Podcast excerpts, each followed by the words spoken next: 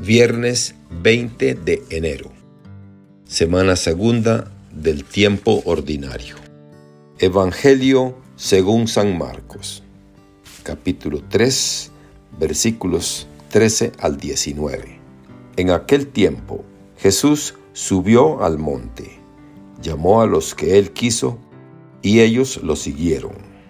Constituyó a doce para que se quedaran con él, para mandarlos a predicar y para, que tuvieran el poder de expulsar a los demonios.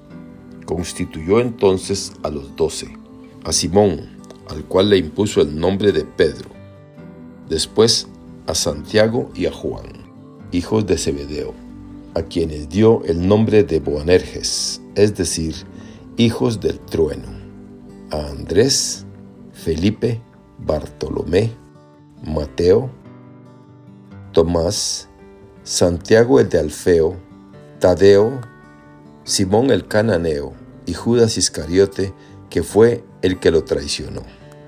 Palabra del Señor. Gloria a ti, Señor Jesús. Reflexión. Jesús reza, Jesús llama, Jesús elige, Jesús envía a sus discípulos, Jesús sana a la multitud. Dentro de este templo, Jesús, que es la piedra angular, hace todo este trabajo. Es Él quien lleva a la iglesia adelante así.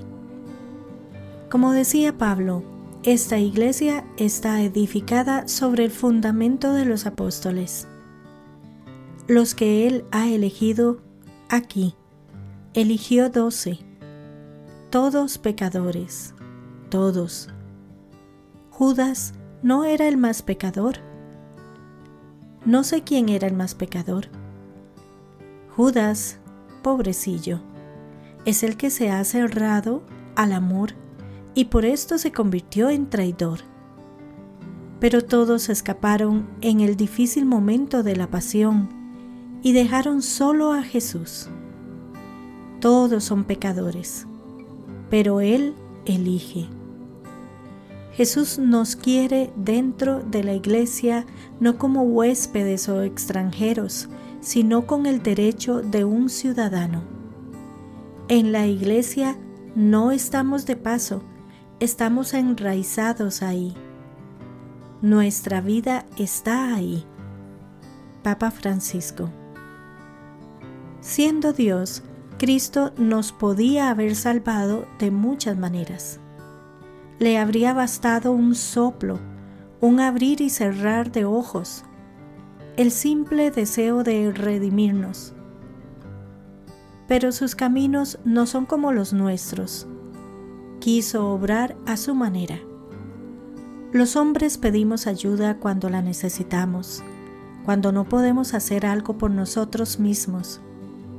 Cristo quiso que le ayudáramos, aunque Él podía hacerlo todo y sin duda podía hacerlo mejor que nosotros. Eligió a doce hombres. Detrás del nombre de los doce apóstoles yacen escondidos los miles y millones de hombres elegidos por Dios para continuar su misión. Y no solo se trata de sacerdotes y almas consagradas. Todos los bautizados estamos llamados a ser sus apóstoles. Con esta elección no recibimos un título honorífico. Ante todo se trata de un compromiso, el de ser mensajeros del amor de Dios con nuestra vida, con nuestro modo de actuar, de hablar, de pensar.